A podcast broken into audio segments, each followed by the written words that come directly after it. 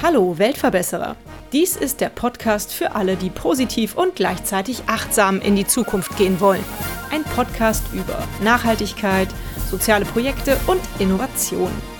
Abonniere doch unseren Kanal und verpasse keine weitere Episode des Weltverbesserer Podcasts. Hallo, schön, dass ihr zuhört. Bei mir ist heute Marlene Haas zu Gast. Sie ist geschäftsführende Gesellschafterin von Lust auf besser Leben. Lust auf besser Leben ist ein gemeinnütziges Unternehmen mit Sitz in Frankfurt, das die globalen Nachhaltigkeitsziele bis 2030 alltagstauglich machen möchte.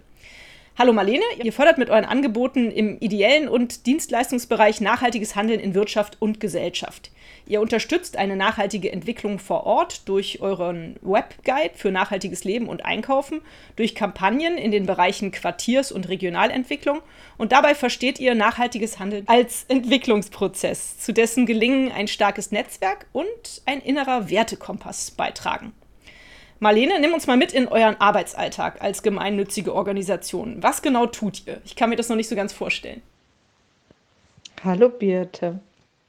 Ja, wie sieht unser Arbeitsalltag aus? Eine sehr spannende Frage. Also wir sind sehr vielseitig aufgestellt, sowohl was die Inhalte unserer Projekte angeht, als eben auch die Art und Weise dessen, was wir umsetzen. Also wir machen teilweise Kampagnen, wir machen Unternehmensberatung im Bereich Nachhaltigkeit, Klimabilanzen erstellen wir oder schreiben Pressemeldungen. Das heißt, unser Arbeitsalltag ist tatsächlich auch teilweise sehr fragmentiert. Also es gibt Tage, da mache ich irgendwie für fünf verschiedene Projekte was. Dann gibt es Tage, da schreibe ich in acht Stunden irgendwie ein Konzept runter. Also von daher, ja, wir setzen Projekte, Kampagnen, Beratungen um im Bereich Nachhaltigkeit. Arbeitet ihr dann nur im äh, Gebiet Frankfurt oder seid ihr ganz deutschlandweit unterwegs? Also wir sitzen in Frankfurt und arbeiten schon sehr regional, würde ich sagen, nicht unbedingt lokal. Also wir machen sowohl Stadtteilprojekte in Frankfurt als auch Kampagnen, die hessenweit oder eben nur in der Rhein-Main-Region umgesetzt werden. Das heißt, wir sind schon sehr regional unterwegs, aber nicht nur. Das kommt tatsächlich einfach darauf an, was gefordert ist. Also es gibt, wir haben auch schon Projekte in Bologna in Italien gemacht, ähm, wo es darum ging, das Wissen, was wir hier mit, mit Nachhaltigkeit in kleinen Unternehmen haben, dorthin zu transferieren. Das heißt, wir sind da sehr bedarfsorientiert und haben aber hier in der Region oder im Land Hessen, sage ich jetzt mal so, unser stärkstes Netzwerk. Aber weißt du, ob es ähnliche Organisationen wie euch auch in anderen Gebieten Deutschlands gibt? Habt ihr da irgendwie so ein Netzwerk vielleicht auch? Also es gibt in anderen Teilen Deutschlands natürlich total viele tolle gemeinnützige Organisationen, die Klimaschutz, Umweltschutz, Inklusions-, Nachhaltigkeitsprojekte eben machen. Ähm, und es gibt natürlich auch ganz, ganz viel tolle Nachhaltigkeitsberatungen und Agenturen. Diese Mischung, die wir sind aus Dienstleister auf der einen Seite, um eben mit den Gewinnen äh, im Wirtschaftsbetrieb die gemeinnützigen Projekte ähm, kofinanzieren zu können. Diese Mischung aus Gemeinnützigkeit und Dienstleistungen, die kenne ich so nicht, beziehungsweise äh, weiß ich, dass es ein paar gemeinnützige Unternehmen gibt, die so im Bereich Umweltschutz und Klimaschutz explizit unterwegs sind als GGMBH auch tatsächlich. Aber diese Orientierung an den SDG als wirklich sehr breite Leitlinie oder komplexe, verzahnte Leitlinie, die ist mir so tatsächlich noch nicht begegnet. So viel ich das richtig verstanden habe, ich habe natürlich auf eurer Homepage ein bisschen recherchiert, ist das Ganze von dir ausgegangen. Also du hattest die, die Idee ursprünglich mal da was draus zu machen und das war ein ganz schön weiter Weg. Ne? Vielleicht kannst du mal erzählen, wie du auf die Idee gekommen bist und seit wann es diese Idee eigentlich gibt. Ich bin seit jetzt ungefähr zehn Jahren selbstständig und ähm, 2013, was irgendwie jetzt echt ewig weit weg klingt, auch muss ich sagen, ähm, hatte ich mir so in den Kopf gesetzt als Veranstaltungskauffrau, die ich bin, äh, mehr im Bereich Nachhaltigkeit und Events zu machen. Und ähm, irgendwie bin ich da in, in, positiver Weise vom Hölzchen aufs Stöckchen gekommen. Das heißt, äh, ich habe dann gemerkt ziemlich schnell, dass es nicht nur um, um Nachhaltigkeit in der Veranstaltungsorganisation selbst geht, also beispielsweise ähm, Catering mit regionalen Bio-Lebensmitteln zu organisieren, vielleicht auch fleischfrei äh, oder die Flyer auf Recyclingpapier mit Umweltfarbe zu drucken. Also so, so hatte ich ursprünglich mal angefangen, mich mit Nachhaltigkeit zu beschäftigen und habe dann aber eben gemerkt, dass wenn ich das Thema wirklich ernst nehmen will und anpacken will und da einfach meine Leidenschaft auch reingeht, dann braucht es irgendwie noch mehr. Und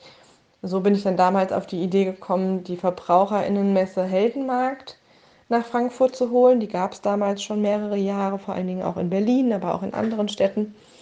Und ähm, mit, den, äh, mit den Geschäftsführern damals habe ich dann die Messe nach Frankfurt geholt und dort primär auch eben so für die regionale Vernetzung gesorgt, habe geguckt, welche kleinen Unternehmen es auch in Frankfurt gibt, die da unbedingt ausstellen müssten auf diesem Heldenmarkt.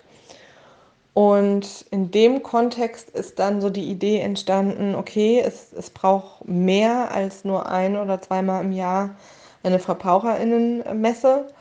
Und gleichzeitig ist das Thema nachhaltige Unternehmen vorstellen eben komplexer, als es vielleicht erstmal scheint, weil es eben nicht nur um Unternehmen geht, die ein Biolandsiegel haben oder ja, ein, ein bestimmtes Zertifikat haben, was die VerbraucherInnen gegenüber auszeichnet, sondern es geht eben um einen Prozess letztendlich, der im Unternehmenskern ablaufen muss. Und da gehören eben auch andere Themen dazu, wie beispielsweise ist der Betrieb inklusiv, wo liegen die Server für die äh, Mails und für die Website. Also es sind sehr viele und vielschichtige Themen, die damit einspielen, um wirklich Nachhaltigkeit in der Wirtschaft umzusetzen und auf der anderen Seite eben nachhaltigen Konsum zu ermöglichen.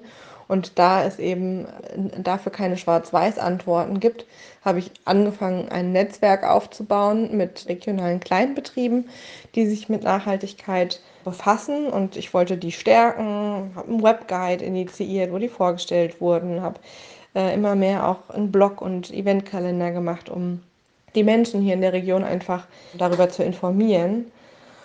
Und äh, daraus ist dann letztendlich ein paar Jahre später die gemeinnützige Lust auf besser Leben GmbH entstanden.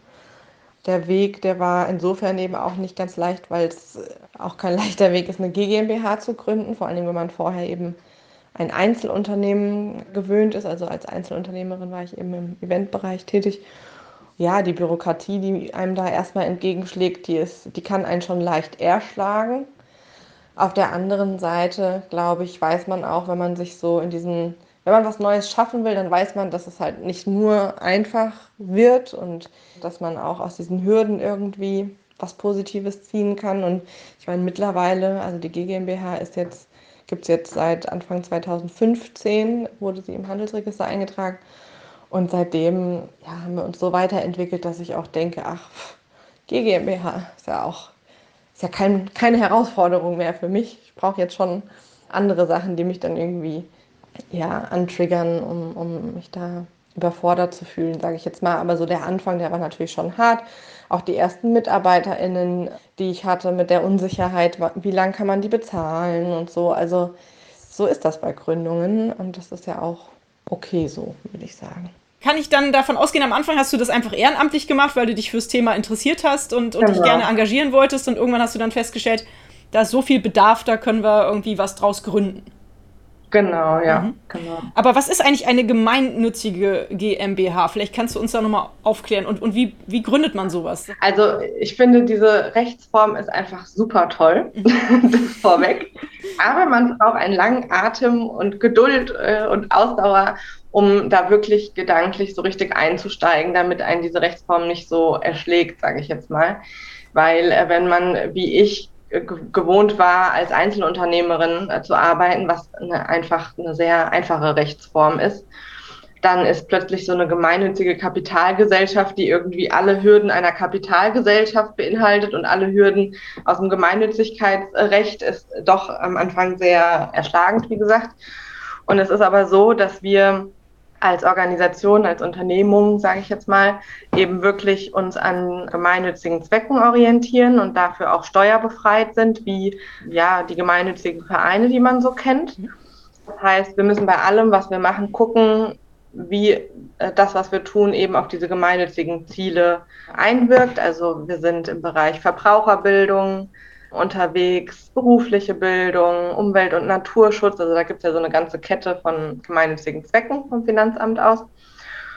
Und auch wie ein gemeinnütziger Verein beispielsweise haben wir dann eben Projekte, für die wir Fördergelder beantragen oder auch Spenden akquirieren können, um diese umzusetzen. Mhm. Der Unterschied ist aber tatsächlich zu einem äh, Verein, jetzt mal davon abgesehen, dass wir nicht sieben äh, GründerInnen äh, brauchten, wie bei einem Verein eben ähm, als Minimum, dass wir mit unseren wirtschaftlichen Dienstleistungen, also wie eine Agentur beispielsweise auch, ganz normale Dienstleistungen anbieten, auch zu Marktpreisen. Also wir dürfen da nicht, man nennt es wettbewerbsverzerrend agieren, also dass wir jetzt sagen, oh, wir sind günstiger, ähm, weil wir uns aus einem gemeinnützigen Bereich äh, subventionieren, weil wir da keine Steuern zahlen müssen, sondern wir bieten ganz normale Dienstleistungen an, zahlen darauf auch Körperschaftssteuer, Gewerbesteuer, und mit den Gewinnen kofinanzieren wir quasi unsere gemeinnützigen Projekte, weil viele werden es kennen, wenn man einen Stiftungsantrag schreibt oder einen Antrag beim Land oder wie auch immer,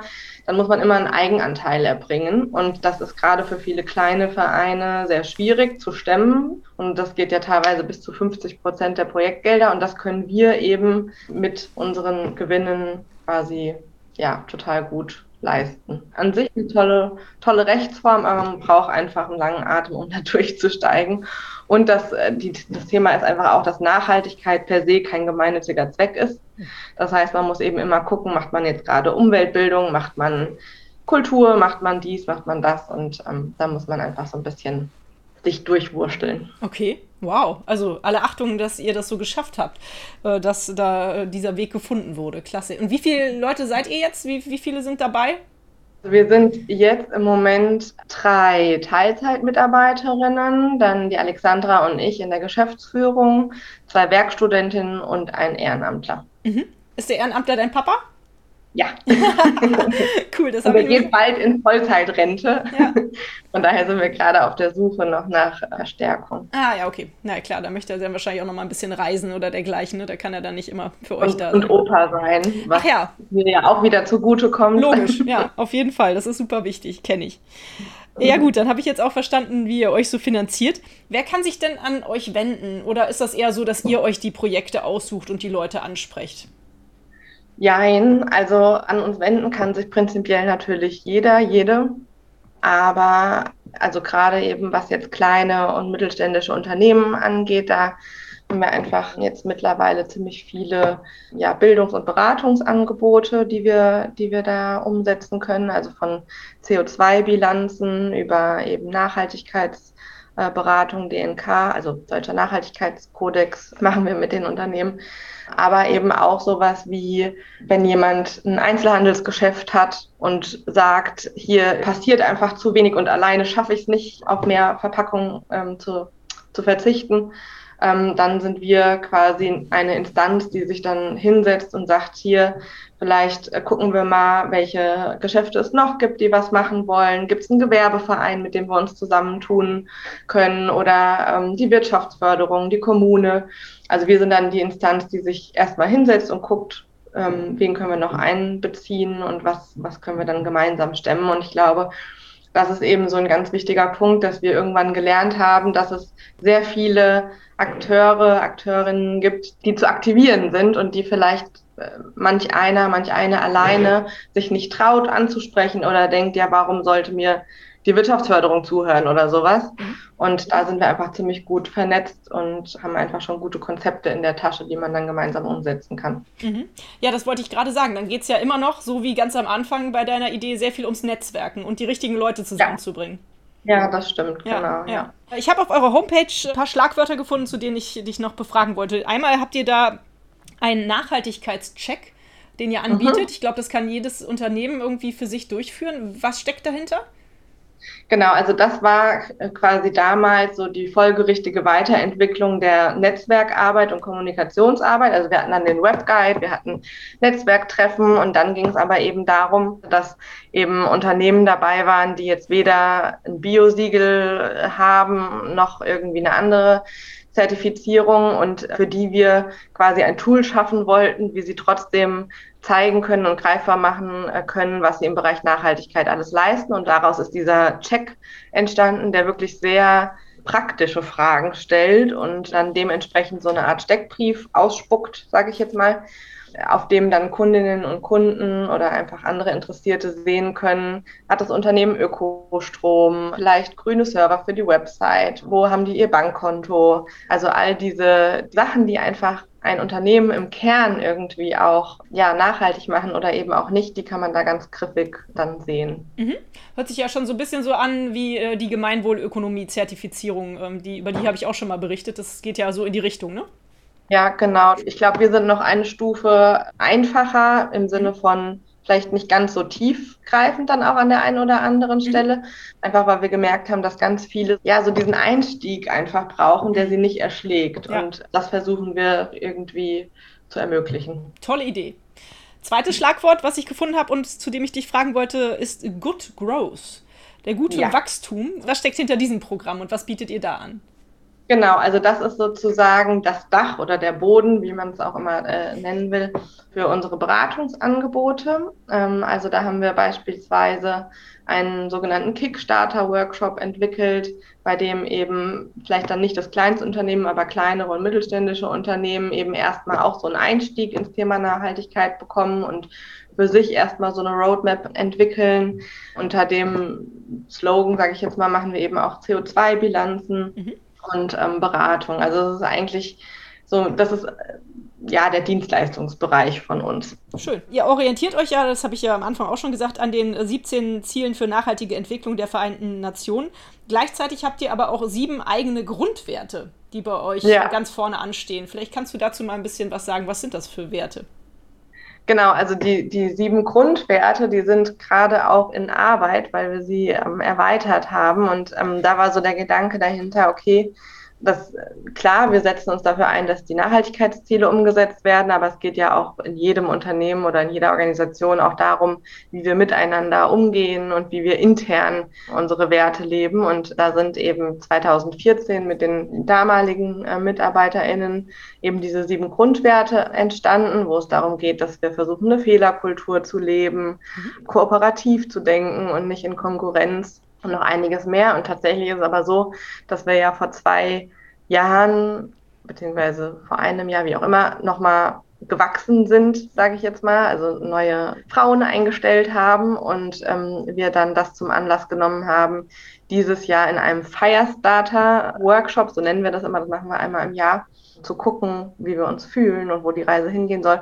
Und das haben wir jetzt nochmal zum Anlass genommen, unsere Werte nochmal unter die Lupe zu nehmen und zu erweitern. Das heißt, da kommen jetzt noch neue und andere dazu und äh, ich bin noch nicht dazu gekommen, sie auf die Website zu stellen. Alles klar. Kein Problem. Wie war das denn, als du mit deiner Idee so um die Ecke kamst zu deinen Freunden, zu deiner Familie, aber halt auch zu den Unternehmen, dass du halt gesagt hast, ich mache das jetzt nicht mehr ehrenamtlich, ich, ich werde daraus eine GGMBH gründen. Wie war das mhm. Feedback? Also dein Vater war ja anscheinend schon mal begeistert, sonst würde er wahrscheinlich nicht bei euch mitarbeiten. Anfangs war der, glaube ich, nicht so begeistert. Äh, also ganz einfach, weil ich habe mich ja direkt nach der Ausbildung mit 21 äh, oder 20 selbstständig gemacht und von mhm. daher, also das war schon ein längerer Weg, sage ich jetzt mal, um auch finanziell da mein Einkommen zu sichern. Und das ist natürlich was, was dann Eltern auch vielleicht am Anfang eher mit Sorge verfolgen. Die ist jetzt weg, weil wir einfach ein gutes Fundament jetzt aufgebaut haben. Ja, und im Freundeskreis, glaube ich, da war, da war es schon immer so, dass ich diejenige war, die irgendwie gemacht hat, was sie jetzt gerade dachte. Und das war nicht immer für alle nachvollziehbar, aber normal sozusagen für mich.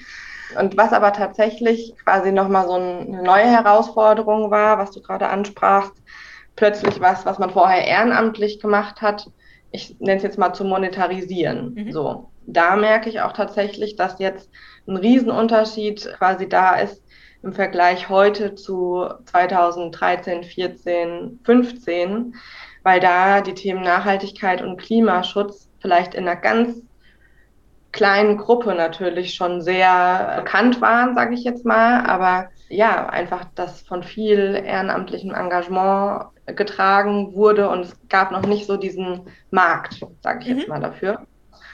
Und das hat sich schon verändert, finde ich. Und da muss man natürlich auch aufpassen, weil das ehrenamtliche Engagement und eben nicht monetarisiert etwas in dem Bereich zu machen, ist ja nicht weniger wichtig geworden. Aber was sich eben verändert hat, ist schon, dass man für die Arbeit, die man in dem Bereich macht, eben auch entlohnt werden muss und zwar fair entlohnt werden, weil wir können ja nicht nur über faire Entlohnung im globalen Süden sprechen, sondern auch hier, ja, ja. und da gibt es auch ganz, ganz viel zu tun und da merke ich schon, dass es am Anfang schwieriger war, das auch einzufordern und eben nicht in die Kapitalistenecke gestellt zu werden, wenn man eben für eine Dienstleistung im Bereich Klimaschutz, Nachhaltigkeit ein normales Honorar eingefordert hat und das hat sich jetzt verändert. Mhm. Also das ist einfacher geworden. Okay, prima. Was ist denn so aktuell äh, eure größte Herausforderung? Habt ihr noch irgendwie ein paar Steine, die ihr aus dem Weg rollen müsst, um zu euren Zielen zu kommen? Ja, also natürlich geht es bei uns schon auch immer noch viel darum, wie wir die Sachen, die jetzt noch nicht ja für andere Geldgeber, wie auch immer lukrativ sind, dass wir, dass wir die trotzdem umsetzen können, weil wir sie wichtig finden. Also beispielsweise die Arbeit eben mit Kleinstunternehmen, mit denen wir dann eben Kampagnen und Projekte unterstützen, die die nachhaltiges Handeln vor Ort wirklich ermöglichen und die aber nicht immer gerade die Ziele verfolgen, die jetzt politisch auf der Agenda sind. So. Und das heißt, da brauchen wir immer Zuspruch und Leute, die, die mitmachen wollen. Also sei es vor drei Jahren haben wir ja ein Pfandbechersystem für Frankfurt auf den Weg gebracht. Super. Da haben sich äh, irgendwie innerhalb von drei, vier Wochen über 1000 Leute engagiert, die gesagt haben, ja, wir, wir gehen als BotschafterInnen auf die Straße und sagen, wir wollen eben auch auf einen Weg verzichten. Also so da brauchen wir immer Zuspruch quasi einfach von, von Bürgerinnen und Bürgern. Und es ist natürlich auch von politischer Seite einfach enorm wichtig, da Experimentierräume zuzulassen und Projekte und Strukturen zu erproben, wo man halt noch nicht weiß, ob sie funktionieren werden, aber ähm, da einfach diese Räume zuzulassen und eben auch mit finanziellen Mitteln auszustatten. Das mhm. sind immer noch so Hürden, die wir versuchen zu überspringen. Ja, wie ist euer Kontakt äh, zur Politik? Wie seid ihr da unterwegs? Ja, der ist schon an sich sehr, äh, also was heißt gut? Wir sind total gut vernetzt auch in dem Bereich, also auf, auf kommunaler und Landesebene. Einfach weil, ja, ich glaube, weil wir es uns auch getraut haben, also da, äh, da wirklich auf PolitikerInnen zuzugehen und die einzuladen und von denen Statements äh, einzufordern für die Themen, die uns interessieren. Und von daher ist die Vernetzung gut. Aber natürlich sind die, die politischen Mühlen, die, die malen ja jetzt auch nicht immer so schnell und da sind auch die engagiertesten Leute irgendwie in ihren Strukturen teilweise gefangen. Von daher braucht es einfach auch da Ausdauer. Klar, richtig, das stimmt. Was können denn jetzt Leute tun, die diesen Podcast hören, egal ob sie jetzt vielleicht in, in, Frankfurt oder in der Region wohnen oder auch woanders in Deutschland und die total begeistert sind von eurem Projekt und die euch unterstützen und helfen möchten? Ich glaube, was cool ist, ist, sich einfach mal wirklich unsere Projekte anzugucken und durchzulesen. Also entweder auf frankfurtnachhaltig.de oder auf lustaufbesserleben.de und zu gucken, ob da Ideen dabei sind, die für die eigene Stadt irgendwie sinnvoll erscheinen. Also sei es beispielsweise diese Taschentauschstationen oder ein Pfandbechersystem initiieren oder oder. Also ich glaube, wenn sich da jemand inspiriert fühlt und Sachen umsetzen möchte, dann macht es immer Sinn, mit uns in Kontakt zu treten. Dann können wir gucken, ob was umsetzbar ist. Ja, und einfach mit Lust dabei bleiben. Insgesamt, wir brauchen, glaube ich, gute Laune beim Thema Nachhaltigkeit. Das ist auch eines eurer, eurer Credos, oder? Also, dass ihr sagt, ihr möchtet mit Leichtigkeit die Nachhaltigkeitsziele gerne durchsetzen, oder? Ja, genau. Also ich glaube, das ist ein Appell nach außen und nach innen gleichermaßen, mhm. weil es natürlich, wenn man mit dem Thema sich beschäftigt und liest, was auf der Welt so passiert, dann ähm, kann man schnell depressiv werden. Und von daher ist es ganz wichtig, da immer ähm, ja auch an sich selbst zu appellieren und zu gucken, was man auch für sich tun kann, um da frohen Mutes zu bleiben. Ja, finde ich auch, auf jeden Fall. Wie sieht denn äh, eure Vision aus? Was für ein großes Ziel habt ihr, auf das ihr so hinarbeitet?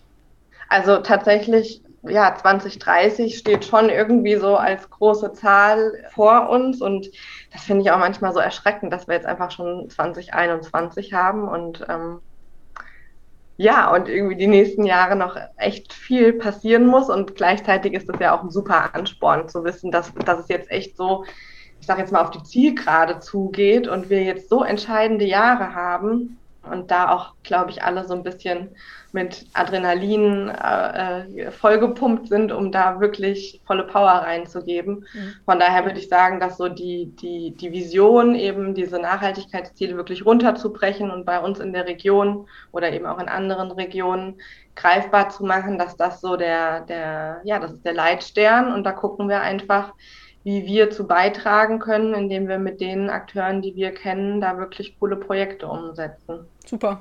Sehr schön. Ja, ich glaube, wenn das in jeder Stadt äh, so passieren würde, dann wären wir schon ein ganzes Schrittchen weiter. Ich frage meine Interviewgäste eigentlich immer nach irgendeiner schönen Geschichte oder einer Erinnerung, die sie an ihr Projekt, an ihre Firma haben, die sie gerne erzählen wollen. Es kann irgendwie was Herzerwärmendes sein oder was, was total verrückt ist. Hast du eine Geschichte, die du erzählen kannst? Ja, also total verrückt ist bei anderen bestimmt was ganz anderes, aber was ich jetzt so vom also was ich ein, worauf ich stolz bin, sagen wir es mal so, und auch ein bisschen als verrückt empfinde, ähm, ist tatsächlich, dass wir äh, vor der letzten hessischen Landtagswahl haben wir irgendwie gedacht, dass es sinnvoll wäre, dass ähm, im, im, Koalitionsvertrag äh, von Hessen dieses Thema nachhaltiges Wirtschaften in Kleinstunternehmen auf jeden Fall drinstehen muss und wir damit eben so diesen politischen Rahmen auch fassen, um da mehr machen zu können. Und da haben wir als ja wirklich mini kleine Organisation aus Frankfurt eben einfach so eine Art Aktionsprogramm geschrieben und die ganzen PolitikerInnen eingeladen, um von denen quasi ein Bekenntnis zu bekommen, dass wir ein Aktionsprogramm nachhaltiges Wirtschaften brauchen und eben bestimmte Tools für KleinstunternehmerInnen um Toll. das umzusetzen. Und es hat funktioniert. Also dieses Aktionsprogramm steht jetzt im Koalitionsvertrag und ist auch jetzt langsam, sage ich jetzt mal, in der Mache. Und das scheint mir irgendwie immer noch total verrückt, weil, wie gesagt, es ist irgendwie ein Koalitionsvertrag auf Landesebene und wir sind eine ganz kleine Organisation. Und ja, ich glaube, wenn man echt an was glaubt und da auch nicht so diese Hürden im Kopf hat, die einem vielleicht auch andere einreden würden, dann kann ganz, ganz viel gelingen. Ja, auf jeden Fall. Ja. Da, da, kannst du definitiv sehr stolz drauf sein. Du stehst ja auch total hinter dieser Idee. Ne? Also ich habe das Gefühl, die Aufgabe macht dich total glücklich. Das brauche ich dich gar nicht fragen. Mhm. Aber wie schaffst du es jeden Tag wieder diesen Antrieb zu haben, dich hinzusetzen und dich für das zu engagieren, was dir wichtig ist? Ja, also ganz wichtig dabei ist tatsächlich unser Team. Mhm. Also das habe ich auch jetzt über die Jahre festgestellt, dass alleine für was arbeiten ist einfach anstrengender, finde ich. Und das haben wir jetzt auch gerade im letzten Jahr gemerkt. Da gab es bei uns natürlich total viel Umbrüche. Zum einen, weil zwei von uns ein Kind bekommen haben und zum anderen aber eben auch natürlich aufgrund der Pandemie. Und da gab es einfach so lange Zeiten, in denen wir uns nur virtuell gesehen haben. Und da ist einfach so dieses ja, motiviert und glücklich bei der Arbeit bleiben viel schwieriger aufrechtzuerhalten, als wenn man sich im Büro sieht. Und das ist einfach so schön, dass das jetzt wieder geht. Und ich glaube, also meiner Kollegin und mir, also uns beiden Gründerinnen sozusagen, geht es immer so, wenn wir die Bürotür aufmachen und die andere sehen, dann müssen wir einfach schon automatisch grinsen, weil es einfach immer irgendwie ein cooler Tag wird und so diese Begegnungen zu haben und auch mal über irgendwas einen Witz machen zu können, der jetzt gerade nichts mit Nachhaltigkeit zu tun hat, das ist halt einfach total wichtig. Und so dieses Zwischenmenschliche ist einfach so der Kit, finde ich, bei der Arbeit, der, ähm, ja, der die Motivation aufrechterhält. Schön. Ja, super, dass du da so ein tolles Team äh, und so eine gute Partnerin an deiner Seite hast. Es ja. ist wertvoll, dass man sowas findet, ne? Ja, total, ja. Seht ihr euch denn mit äh, Lust auf besser Leben als Weltverbesserer? Ihr habt hm. das ja schon im Titel mit drin, eigentlich. Ja, ja, genau. Ja. ja lustigerweise habe ich mich jetzt ähm, auch zurückerinnert, dass ich in der Schule mhm hat mich mal jemand beleidigt und hat gesagt, ja, du, du musst immer die ganze Welt verbessern und ne, ne, ne, ne so. Und damals fand ich das ganz schlimm, dass ich so diesen, äh, anscheinend diesen Touch habe, dass ich, dass ich immer irgendwie helfen will oder was besser machen will. Und jetzt mittlerweile finde ich es echt gut. Ja. Also von daher würde ich schon sagen, dass wir uns als Weltverbesserer äh, sehen, aber eben nicht mit diesem dogmatischen Anspruch, alles richtig machen zu können oder zu müssen. Also ich glaube, das ist was, was ganz wichtig ist für uns und aber auch vielleicht nicht immer unkritisch gesehen wird. Und das ist ja auch vollkommen in Ordnung, dass wir eben da keinen dogmatischen Ansatz haben. Auf jeden ja. Fall. Ja, ja, da, da bin ich definitiv für zu haben. Das finde ich auch gut. Was würdest du denn, wenn dich jemand fragen würde, du könntest drei Dinge benennen, die die Welt besser machen? Was würdest du dir wünschen? Also tatsächlich würde ich bei uns selbst sozusagen anfangen und ich würde mir wünschen, dass wir alle uns trauen, ähm, verletzlicher zu sein. Mhm. Also ich glaube, ganz viel Schlechtes, sage ich jetzt mal so pauschal, entsteht auf der Welt, weil wir uns irgendwie verteidigen wollen, weil wir das Gefühl haben, wir müssen, wir müssen was darstellen, wir müssen immer perfekt sein und so. Und ich glaube, dieses sich selbst verletzlicher machen oder sich zu trauen, einfach wirklich so zu sein, wie man ist, das schafft schon mal ganz viel Gutes mhm. tatsächlich. Also ja, einfach weil wir alle unsere Ecken und Kanten haben. Und ich glaube, Nachhaltigkeit hat eben auch ganz viel damit zu tun, dass wir authentisch und ehrlich sind. So ja. und damit und, und eben dadurch nicht mit Konsum irgendwas kompensieren müssen. So. Und ich glaube, wenn man da zu sich selbst netter ist, dann kann man vielleicht auch mehr Empathie dafür aufbringen, ähm, eben, es klingt jetzt so platt, aber ähm, eine fair produzierte Jeans zu kaufen, weil einen eben mehr interessiert, wie es den Menschen am Ende der Produktionskette geht. Also so, ja, also das, das finde ich total wichtig, das Wichtigste eigentlich. Und da arbeite ich auch immer quasi an mir selbst mit, mhm. mit Büchern, mit Meditation, mit Yoga und so weiter. Ich glaube, da hat jeder so seinen einen anderen Weg, muss ja nicht jeder Yoga machen. Ja. Ja. Und ja, ansonsten, genau, finde ich einfach auch wichtig, dass wir es schaffen, irgendwie so unseren, das, unseren Alltag und das, was wir da machen und konsumieren und zu brauchen meinen, eben immer wieder mal auf den Prüfstand stellen. Also ich habe zum Beispiel das ganze letzte Jahr äh, nur Secondhand eingekauft so und das war echt easy. Also cool. hat mich irgendwie auch befreit, weil ich wusste, ich kann eh nur dann, wenn ich was brauche, in den Secondhand-Laden gehen. Ja, cool. Also sich immer mal wieder da so eine Challenge zu geben und zu, zu hinterfragen. Und ich glaube auch, dass das wichtig ist, irgendwie ja wieder mehr so in Gemeinschaft mhm. zu, zu denken, zu fühlen, zu handeln. Also ähm, ja, ich weiß nicht, wenn wir alle so vor unseren Handys sitzen und schnell noch hier eine E-Mail, schnell noch da ein Like und so in unserem Tunnel drin sind, dann geht einfach ganz viel Energie irgendwie auch verloren, die, die man braucht, wenn man gerne was in Gemeinschaft machen möchte. Also mhm. ja, das wären so meine drei. Stimmt. Da, da wären wir auch wieder beim Netzwerken und bei dem Team, ja. das einen antreibt. Ja. Ja. ja, sehr schön, klasse, das sind ja gute Ideen. Ich beschäftige mich aktuell sehr viel mit dem Thema Müll in der Umwelt. Das ist ja ein mhm. großes Thema, wo man auch immer leider wieder drüber stolpert, wenn man vor die Tür ja. tritt. Was machst du, wenn du irgendwo was auf der Straße liegen siehst? Was ist deine Reaktion und was, was denkst du, was tust du? Ja, also ich muss gestehen, ich hebe es nicht immer auf. Hm. Ist auch aber ich versuche ja, ich versuche es aufzunehmen. Und also was mir jetzt gerade im Moment einfach auffällt, ist, dass halt super viele Masken jetzt rumliegen. Also das finde ich schon auch echt schwierig. Also ich habe manchmal schon so das Gefühl, dass so das Thema, wir hatten das Thema Plastiktüten, wir hatten das Thema äh, To-Go-Becher und jetzt sind es irgendwie die Masken, die rumfliegen. Und das ist echt ja kein guter Trend, weil die bleiben uns ja wahrscheinlich auch erstmal erhalten. Und da hat man eben nochmal eine größere Hürde, finde ich, sie aufzuheben, weil man so diesen, mhm. diesen Virusgedanken ja äh, da noch ähm, ja, in sich trägt. Von daher, ja genau, also aufheben und wenn, das passiert aber selten, aber wenn ich halt sehe, dass jemand irgendwie was einfach wegschmeißt auf die Wiese oder so, dann spreche ich die Leute natürlich an, aber ja. Sehr gut, ja, das ist doch schon mutig, sehr schön. Ja, ich frage mich immer, ähm, ich habe immer so das Gefühl, ich kenne keinen Menschen, der Müll wegschmeißen würde in die Natur. Aber ich denke mir, es kann eigentlich gar nicht sein, dass ich keinen kenne, weil so viel wie rumliegt. Ja, äh, ich frage ja. mich immer, wer das macht. Es ist so fürchterlich, aber es scheint genug davon zu geben. Wie stehst du denn selber persönlich in deinem persönlichen Alltag? Du hast ja schon verraten, äh, beziehungsweise nein, du hast es noch nicht verraten, aber du hast, du hast ein kleines Kind. Herzlichen Glückwunsch mhm. erstmal dazu. Das ist ja auch die Zukunft für uns alle. Wie stehst du denn persönlich oder ihr in eurer Familie zum Thema Nachhaltigkeit und soziales Engagement?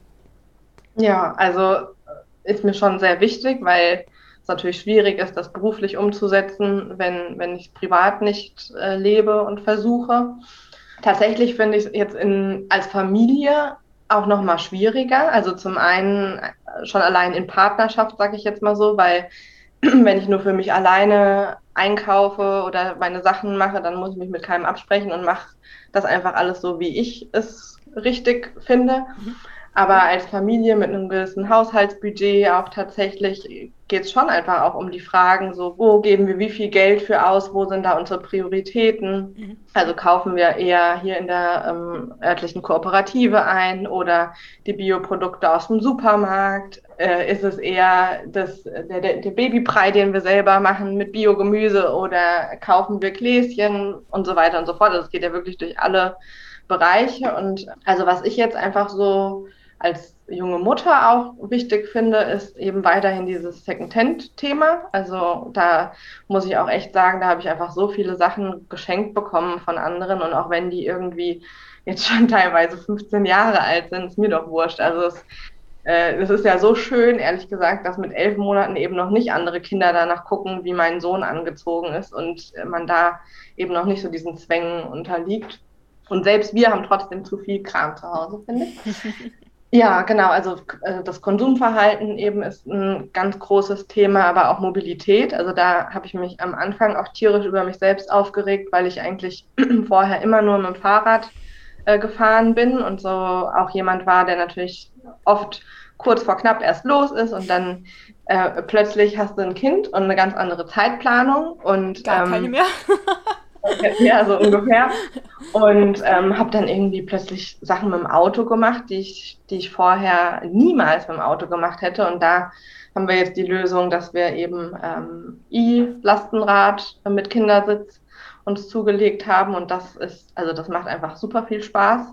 Nicht nur jetzt, weil es umweltfreundlicher ist, sondern auch, weil in der Großstadt einfach mit dem Auto zu fahren, das ist einfach Irrsinn so.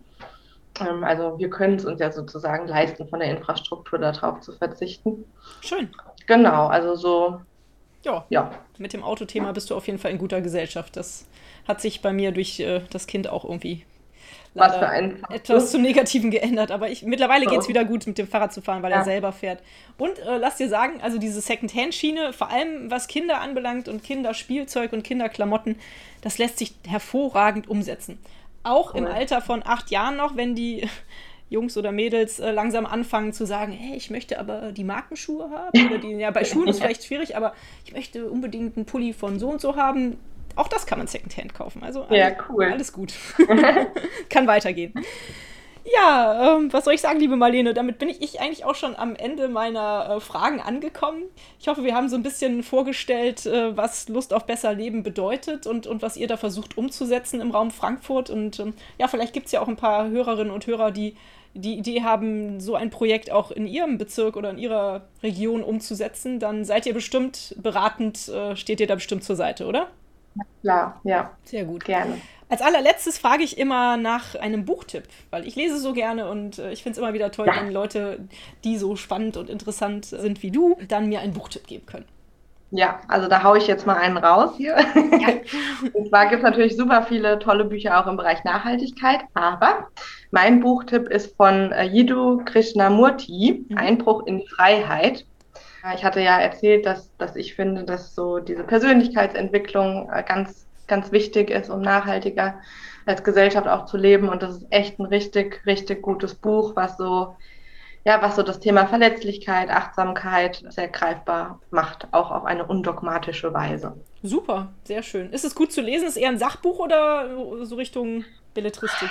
Nee, schon eher ein Sachbuch. Mhm, aber einfach geschrieben, ja. Schön, klasse. Hm. Sehr gut. Das werde ich mit in die Shownotes aufnehmen. Cool. Dann möchte ich mich ganz herzlich für deine Zeit bedanken, für dieses nette Interview und äh, wünsche euch weiterhin auf eurem Weg super viel Erfolg. Bis 2030 ist wirklich nicht mehr lang. Echt erschreckend. Ja. Jetzt haben wir schon fast 2022 so gefühlt. Ne? Also die Hälfte des ja. Jahres ist schon wieder um. Ja. Und dann sind es noch acht Jahre, da müssen wir nochmal richtig Gas geben. Ja, das werden wir tun. schön, schön, dass ihr das auch für uns alle mit so umsetzt. Vielen Dank. Tschüss, Marlene. Tschüssi. Und euch vielen Dank fürs Zuhören. Wie immer findet ihr natürlich alle Informationen und Links zu diesem Projekt in den Show Notes. Hat es euch gefallen? Fühlt ihr euch inspiriert, bewegt? Habt ihr Verbesserungsvorschläge für mich? Dann schreibt mir gerne. Auch die E-Mail-Adresse findet ihr in den Show Notes. Abonniert doch den Weltverbesserer Podcast, dann verpasst ihr keine Episode mehr. Teilt, liked und kommentiert diese Folge des Weltverbesserer Podcasts. Ich würde mich sehr freuen. Vielen Dank dafür und bis bald. Eure Birte.